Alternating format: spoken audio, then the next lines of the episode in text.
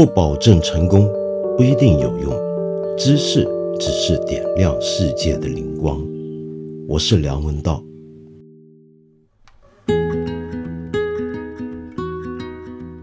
你这两天最关心的话题会是什么呢？会不会是像我们这位留言的朋友 Prince John 一样，关心能不能回家的问题呢？Prince John 他自己介绍自己呢，他说。我是一个四川农村青年，在浙江一个人奋斗，正在纠结要不要回老家。要知道，很多打工人是没有十四天假的，就感觉政策有明显的不合理之处。希望道长能不能就近期国家号召就地过年，义乌等城市发布过年留守人员大礼包送活动之类的新闻做一期节目呢？然后他还有另一个留言，他说。呃，我只是发表个人的拙见啊。他说回趟老家，又是核酸，又是十四天，二零二一持续艰难吗？全民抗疫的同时，能不能考虑下大背景下的个体？因封城落单流落街头的大学生，被曝光个人信息，遭遇陌生电话轰炸，回不去家的大货车司机，就地过年后基本生活满足不好的工厂工。这些都是一个个鲜活的个体啊！中国一直要秉承个人诉求在集体面前无足轻重，可以随意牺牲的逻辑吗？就地过年，同时也是相关人员工作量的增加。就地过年举办各样的活动，真的是留下来的工人想要的吗？举办活动、参加活动就不会产生新的聚集？打工人都有休息的权利。当工厂工人为了所谓的大礼包福利，牺牲掉这种权利和回家团聚的亲情，留下继续干活，为企业增加利润，为政府宣传彰显成效的时候，我不知道是资本的胜利还是政策的成功。当国家机器开始运转的时候，动员力是惊人的。我坚决维护国家的抗疫政策和保护人民群众生命财产不受伤害的宗旨。但这种动员力的威力，要是针对在大多数人都心存质疑的事情上，还不得不听从照做的时候，是很可怕的。啊，Prince John，我想你的问题并不是你一个人的问题，而是我们全国上下十几亿人，大家最近都在关心的问题。嗯，因为我们知道呢，最近又有一波疫情的爆发在国内。呃，于是呢，大家都开始变得高度的紧张起来，久违了的各处的小区的检验、呃核酸检测等等又都回来了。那么正好我们晓得，马上又要到了春节的时候，不由得让我们想起来，整整一年前，肺炎的问题刚刚起来，然后大家还茫然不决。呃，后来直到消息出来，该不该春运，如何春运，春运会不会带来问题等等。那么这些问题闹得正厉害，没想到一年之后，我们好像又要重新面对了。只不过今年跟去年不一样，今年我们照道理讲已经有了充分的准备、充分的手段、充分的政策工具可以用。那么这一回呢，政府就吸收了去年的经验，那么就呼吁大家呢，就就地过年，最好不要回家了。Prince John，你刚才提到的问题里面，我想先指出来，有一些东西恐怕并不是政府的政策，至少不是中央政府的政策。你比如说，是不是各地的工厂、各地的工业单位、私呃私营企业、各地的单位，呃，就多在过年的时候办些集体活动，然后让大家呃过年的时候继续工作开工。很多人担心这个问题啊，所以今年春节不能回家了，还得继续上班呢。我想这个就不是政府的政策，就是政府的确是鼓励大家尽量啊不要移动了。可是问题是，呃，你不移动之后，你该不该继续上班？这个纯粹是你地方单位跟你的关系的问题，也是地方上的问题。那这一点先搞清楚。那么到底现在国家的政策是怎么样呢？我想这几天大家最关心的就国家卫健委给出的一些的工作方案。那这个方案呢，一开始出来的时候，我们大家得到的消息是，全国各地在春节期间返乡的话呢，返乡人员必须要持有七日以内核酸检测阴性证明才能够返乡。同时呢，这些返乡人员回去以后，当地基层的政府要进行网格化管理，然后在当地呢就要隔离十四天。那么有这样的一个讲法。那这套说法一出来，就立刻惹来全国网民的热议了。呃，很多人呢就提出了很多非常具体的问题，比如说你指的返乡到底是什么意思呢？比如说我是深圳人，我去了广州工作，我从广州回深圳叫不叫返乡呢？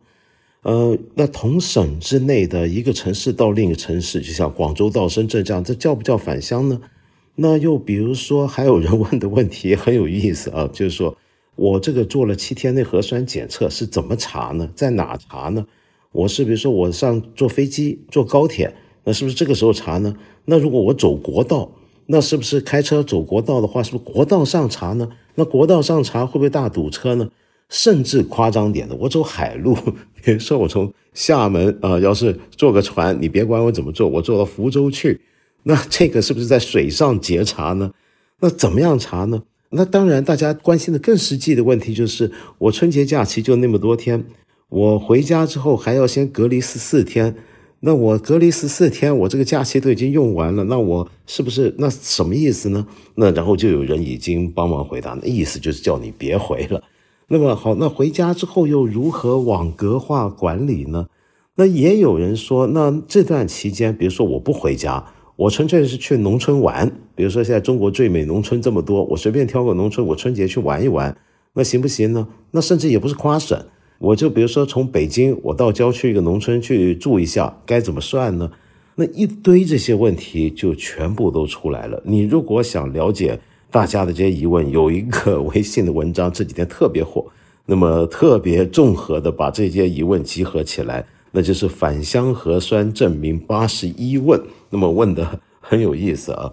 好，那么看到这么多的问题出来之后呢，政府呢又有新的解说出来了，说啊，那么进一步的解说是这样的：所谓的返乡人员指的是什么呢？是从外地返回农村地区的人员，那主要包括跨省份返乡人员啊。所以这解决第一个问题，你不是跨省。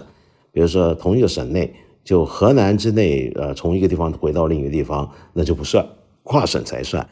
来自第二是来自本省内中高风险区域所在地市的返乡流动人员。第三是本省内的进口冷链食品从业人员、口岸直接接触进口货物从业人员、隔离场所工作人员、交通运输工具从业人员等重点人员。这三类人。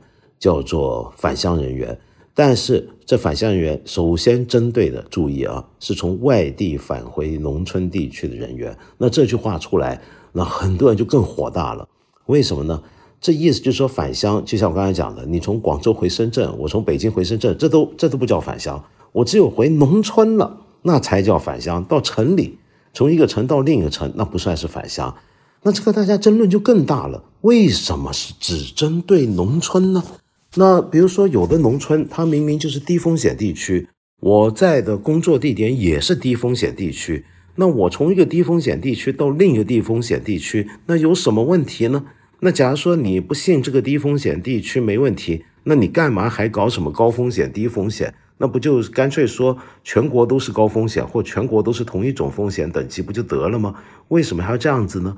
这是什么道理呢？它科学吗？那更重要就是很多人就关心。这叫不叫歧视农村的人呢？那我农村的人，呃，我我回趟家，我们跟城里人还不一样。你要知道，很多城里面的人，他平常工作，也许他在城里的工作收入各方面条件比较好，他说不定呢，能够到时候，呃，他他不用一年就等春节才回家，他别的期间回家也可以。可是很多农村出来务工的人。在做基层工作的人，做工厂的工人也好，甚至做环卫工也好，他真的那个假期就是这个时候。那你这时候针对他们吗？这是这是不是太双标了呢？那么大家就很多这样的疑问，当然又包括了是不是再度的在歧视农村呢？那当然，呃，国家卫健委跟相关的人员也出来解释了，说农村呢之所以特别重要，是因为农村的这个。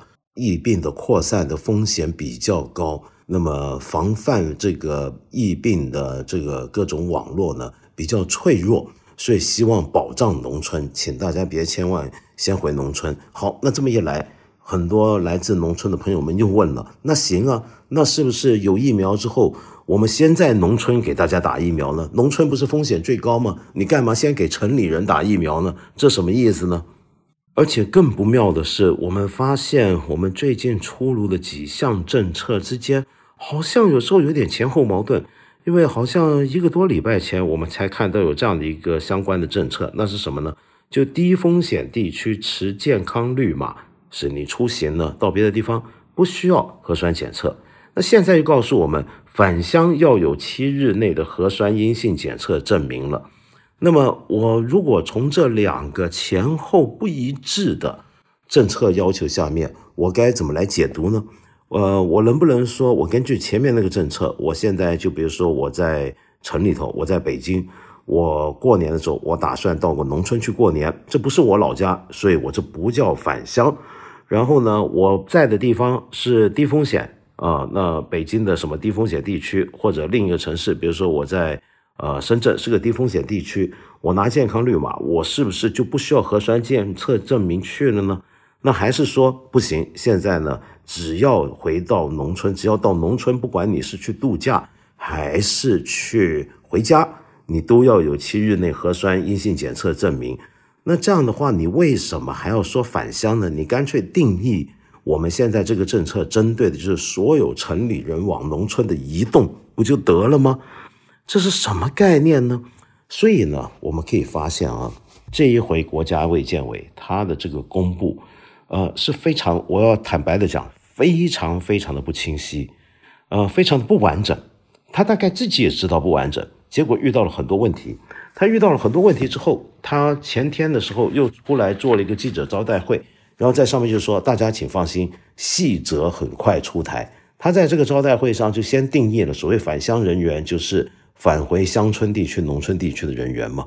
然后他至于其他大家关心的问题，比如说我开车啊，或者坐大巴回老家走国道，那是不是在国道上查我有没有核酸检测呢？他说这些呢都是细则，细则呢很快就会出台。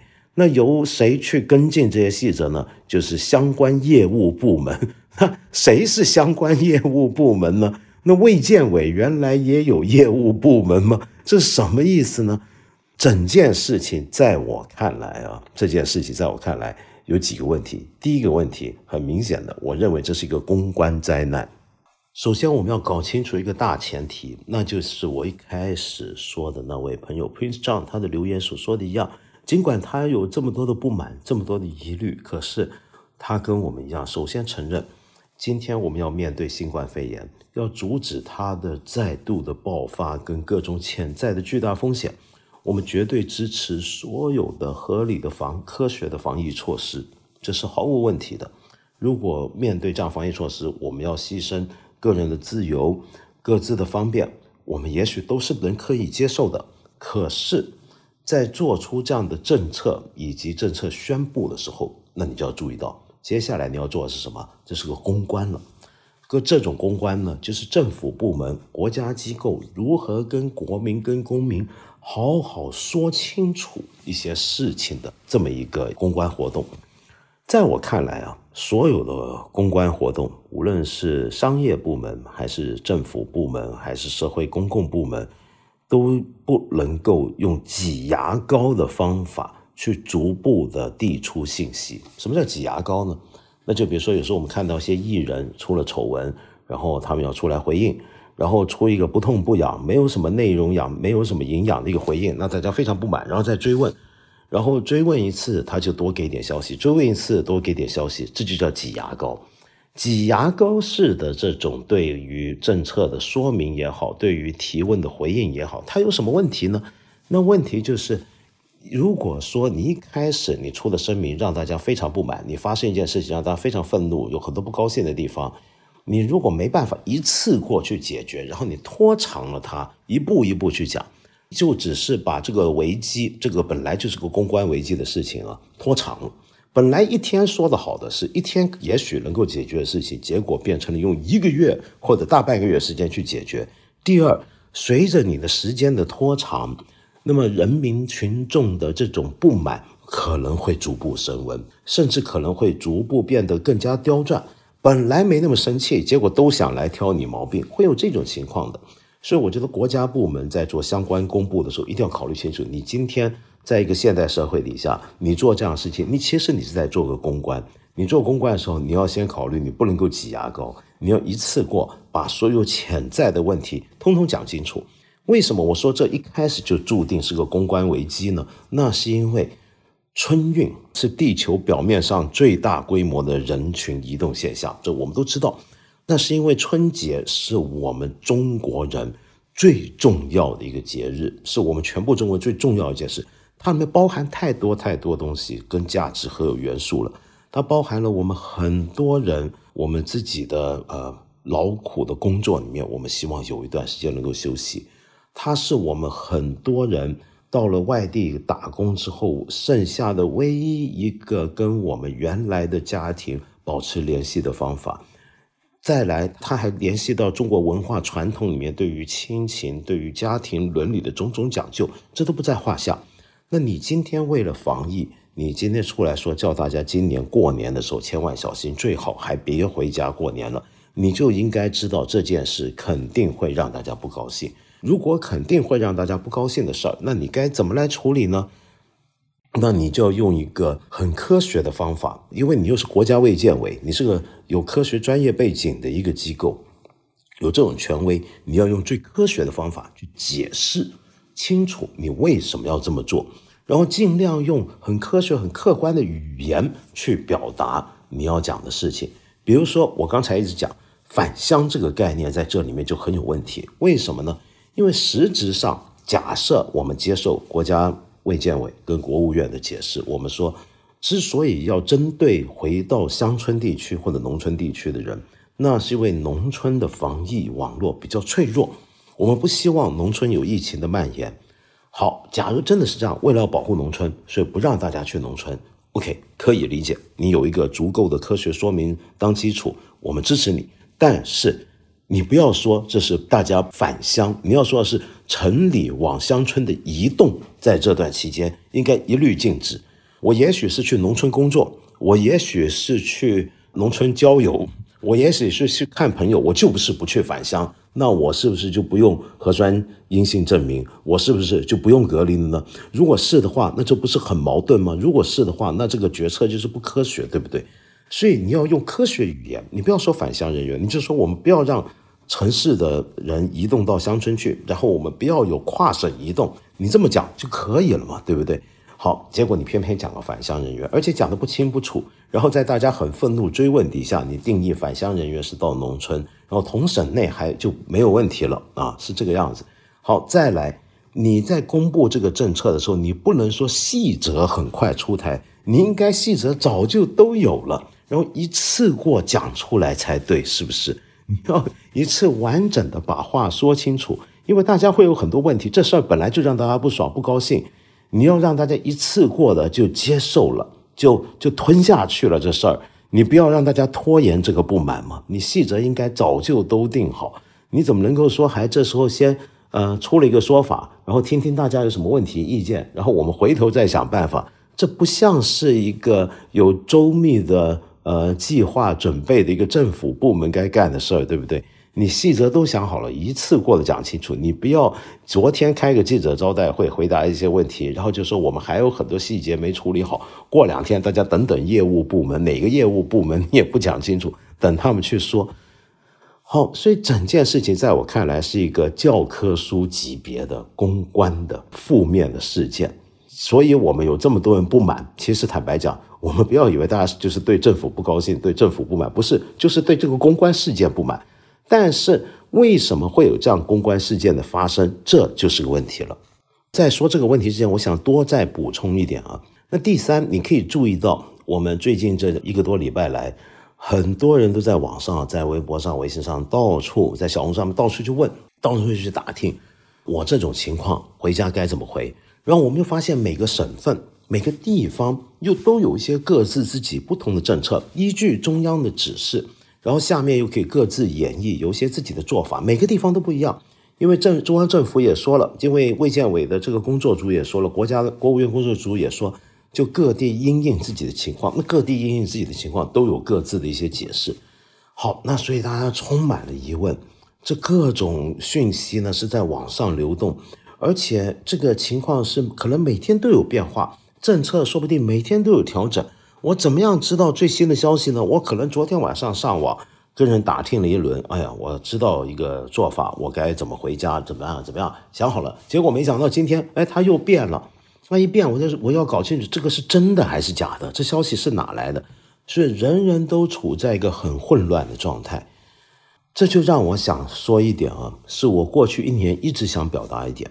就我发现，我们过去一年很多关于防疫，虽然有一段期间我们比较轻松，但最近从河北、东北开始，我们知道。又开始有点紧张的气氛，下面很多这种消息在网上流传，那么大家都想知道一些最新的检疫相关的规定跟办法。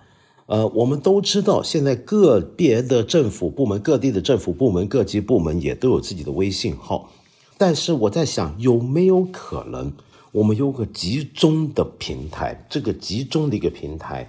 是国家级别的平台，让我们全部公民都能够透过这个最权威的、最合法的、最及时的平台，我进入里面，然后我一站式的得到答案。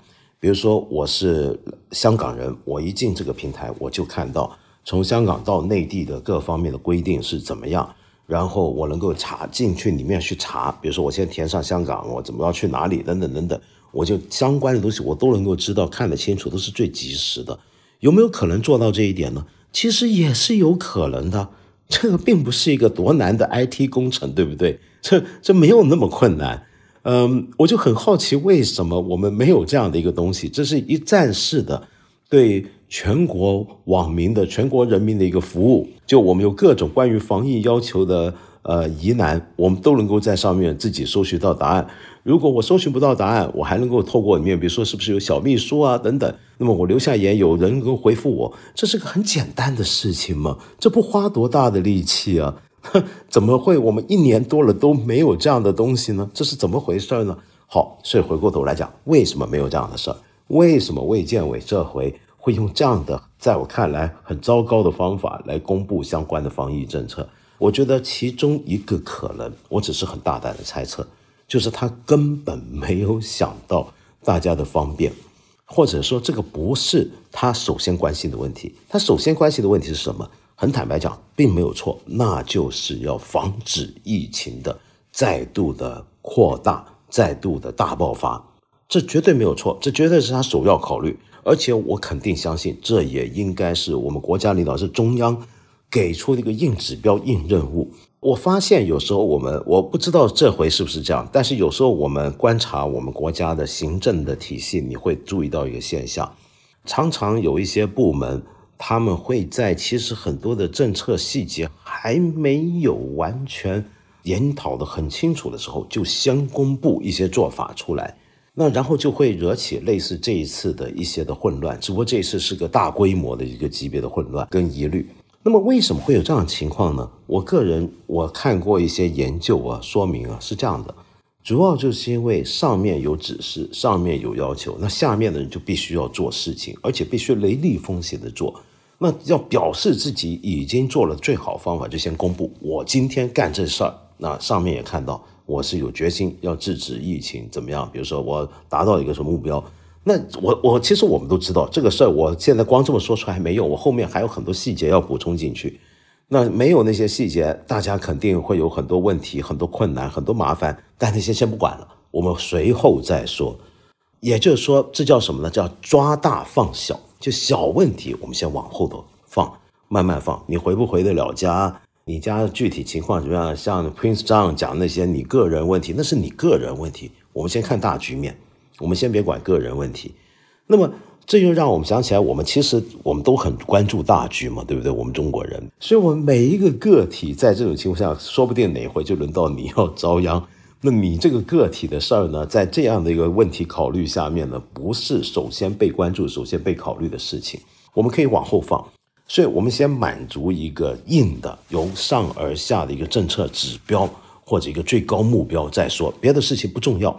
我必须承认，这样的做法有时候啊，不一定是效果不好的。你比如说，我们在讲我们中国目前对抗新冠肺炎的种种的安排，我们的表现。在全球来讲是数一数二的，大家都看得到的，这是呃非常鲜明的。所以我们可以回头说，为什么我们说我们抗疫很胜利啦，我们凯旋啦，我们做对了等等等等。但是我请各位也不要忘记啊，差不多一年前的时候是什么情况？呃，去年的时候，我们这个节目在做一个月的呃每天的播送的时候，我们那时候不是谈了很多问题吗？你还记得吗？你还记不记得那时候有多少细节？那这些细节今天可能都被埋没了，因为那些细节都是问题。而我们今天的主旋律是我们已经赢了，我们已经抗疫成功了，所以当时那些细节呢就不重要了。比方说，你还记不记得有一家三口自己在家里面打麻将，然后被人举报，然后工作人员进去掀翻了的他们的桌子，然后还还还发生打斗。那只是人家自己在家里打麻将，我们就说他违反了防疫。你还记不记得有一些女性医护人员要当众剃光头？你还记不记得有很多人他是困在路上，又回不了家，又回不了城里面，不知道如何是好。而这样的情况，刚刚我说那种困在路上的情况，在前不久又发生在河北了。那些可能是一些大巴的师傅，有可能是一些要回家的学生。我所以，我们现在问的问题是：为什么已经过去一年了？一年前，我们可以说事情来得很紧张，我们没有充分的准备，先封了再说。那的确有很多个体遇到困难，很多问题，我们之后慢慢再解决。之后果然也有很多是能得到解决，也许有些没解决，但是问题过了。那么我们是可以吸收那些经验的，那些经验是我们发生过的事情，我们是可以学习的。人是有学习能力。一年后，当我们重新个别地方要面对类似的情况，我们是不是应该比一年前做得更好？是不是不应该再让有人在回家的过程中中间困在路上？不应该再让有人在路上挨冻挨饿？不应该再有那么多人产生的问题，居然都是一年前的时候在武汉跟湖北就已经有过的问题，是不是？所以，我我还是想讲这一点。无论你是怎么样的一个政治的模型或者体制，我们都可以更加便民一点。大目标重要，一个防疫的目标这是最重要的，无话可说，我们全部都支持。可是，永远也把怎么样便利人民、考虑个体情况也放进去呢？我们可以说，我们没有办法完全穷尽个体情况，因为这是太多太复杂了。的确如此。但是我们不不能够完全穷尽的同时，有没有可能啊？先做一些基本的归类，尽量细致化。那么等到一些真的不能够被预先事先估计的情况个案发生了，我们地方上有没有一些能够具有自主弹性的权利去处理这些问题呢？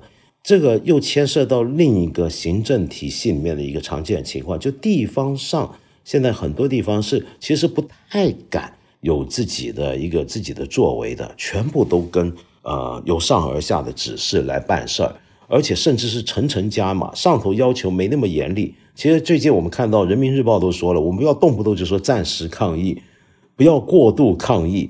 那因为暂时抗疫这个这个话讲多了，其实是麻痹了大家的神经的，会让大家疲倦的。而且很多时候你用暂时状态的防疫方法。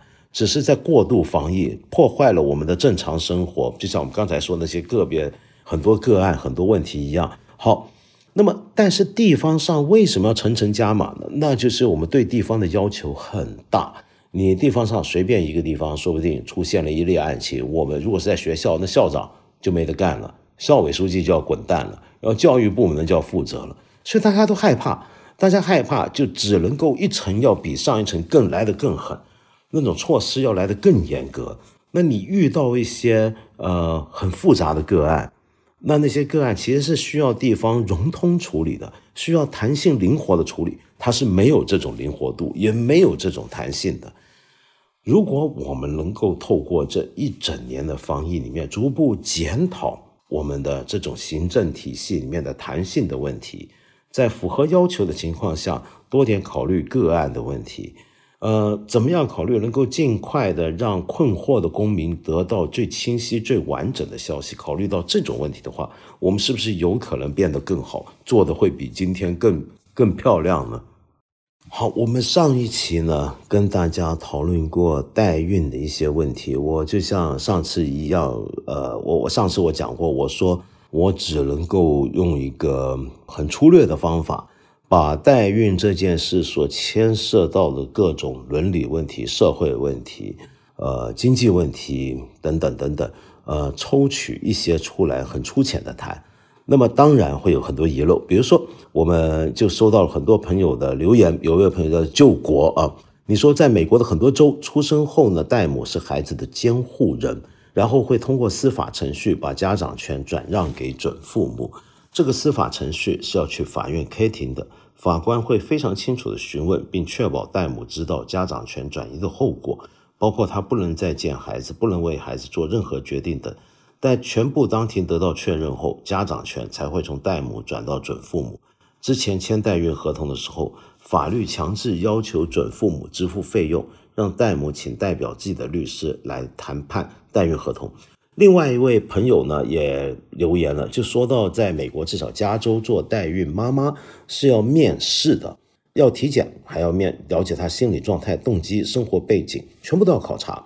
为了避免出现孕了一半，然后对孩子产生感情想毁约的情况，只允许顺产过、有自己宝宝的健康女性代孕，且不允许用代孕者的卵子签订签订代孕合同啊，一百多页的合同。之前也会让双方充分沟通，建立情感联系，是完全知情自愿的，没有什么剥削压迫。呃，那讲了很多这些事儿。OK，没错，这些呢都是我我本来也晓得，就很高兴各位提出来。美国很多州的这种代孕相关的规定的的确确能够避免我们在上一集节目里面所说的那些发生在印度、发生在柬埔寨。发生在老挝、发生在乌克兰和罗马尼亚等地的那种，呃，涉嫌到剥削、涉嫌到呃中产阶级或者上层阶级对底层阶级的压迫等等的那些情况，呃，在美国的这些很多地方，他们的确做的，我觉得已经是可能范围内最好的地步了。可是，我想指出啊。美国的因此所形成的代孕市场在世界上并非主流，恰恰因为它成本太高。为了要做到刚才说的那些事情，其实它成本变得非常高。所以呢，代孕市场的主流并非在美国，而是在我上一集所说的那些。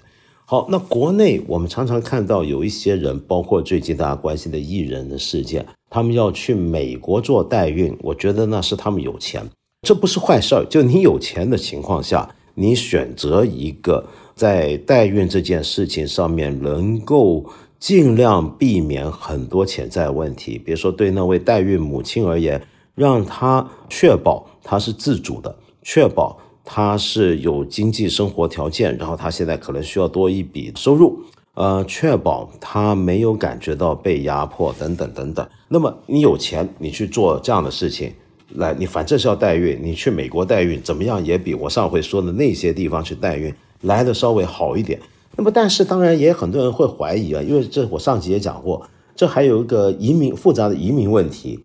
呃，美国公民权的决定是可以属地来界定的，也就是说，如果你的孩子是在美国出生，那他一生下就是美国人。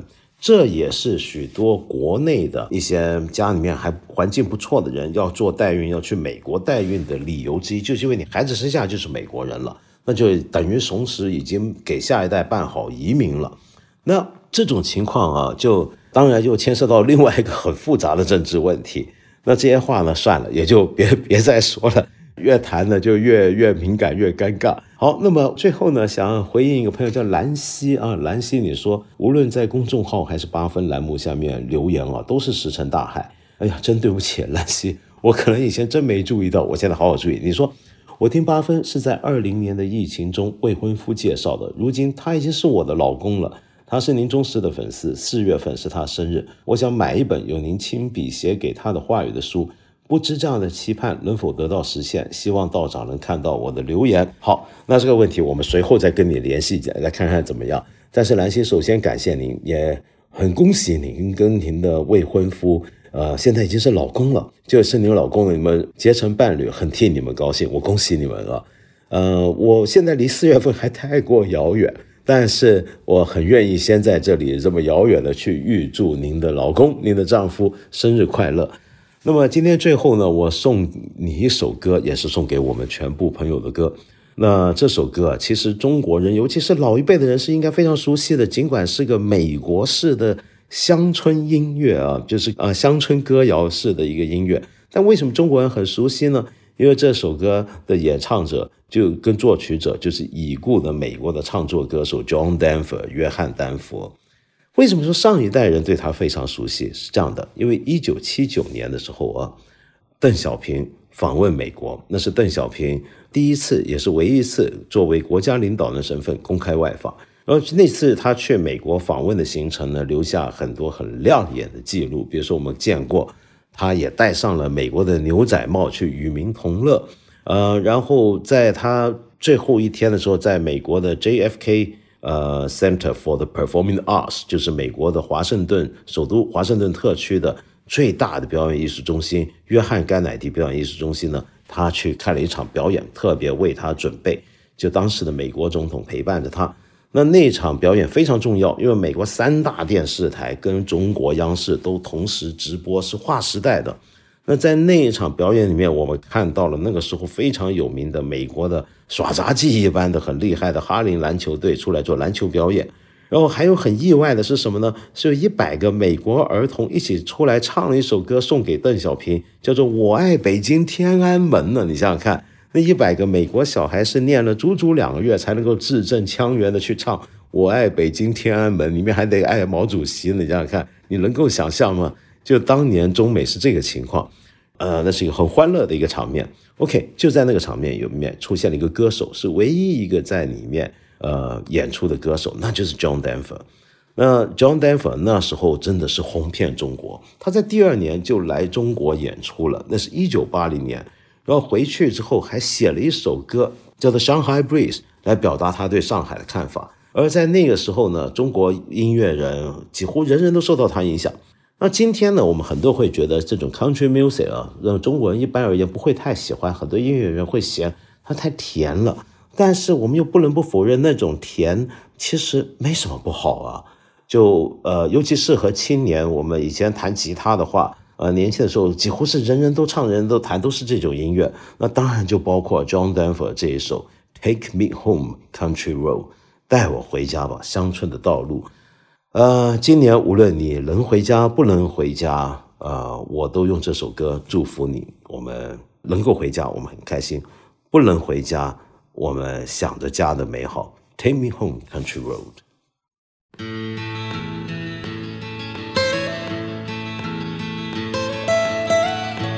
Almost heaven, West Virginia, Blue Ridge Mountains. Shenandoah River. Life is old there, older than the trees, younger than the mountains, growing like a breeze. Country roads,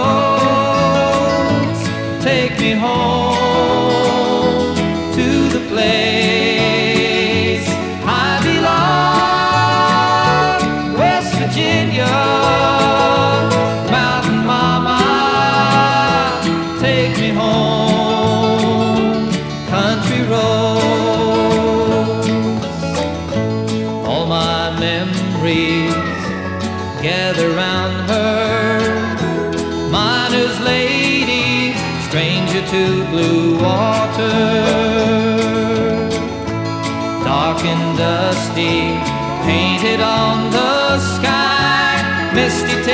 of moonshine, teardrop in my eye. Country roads,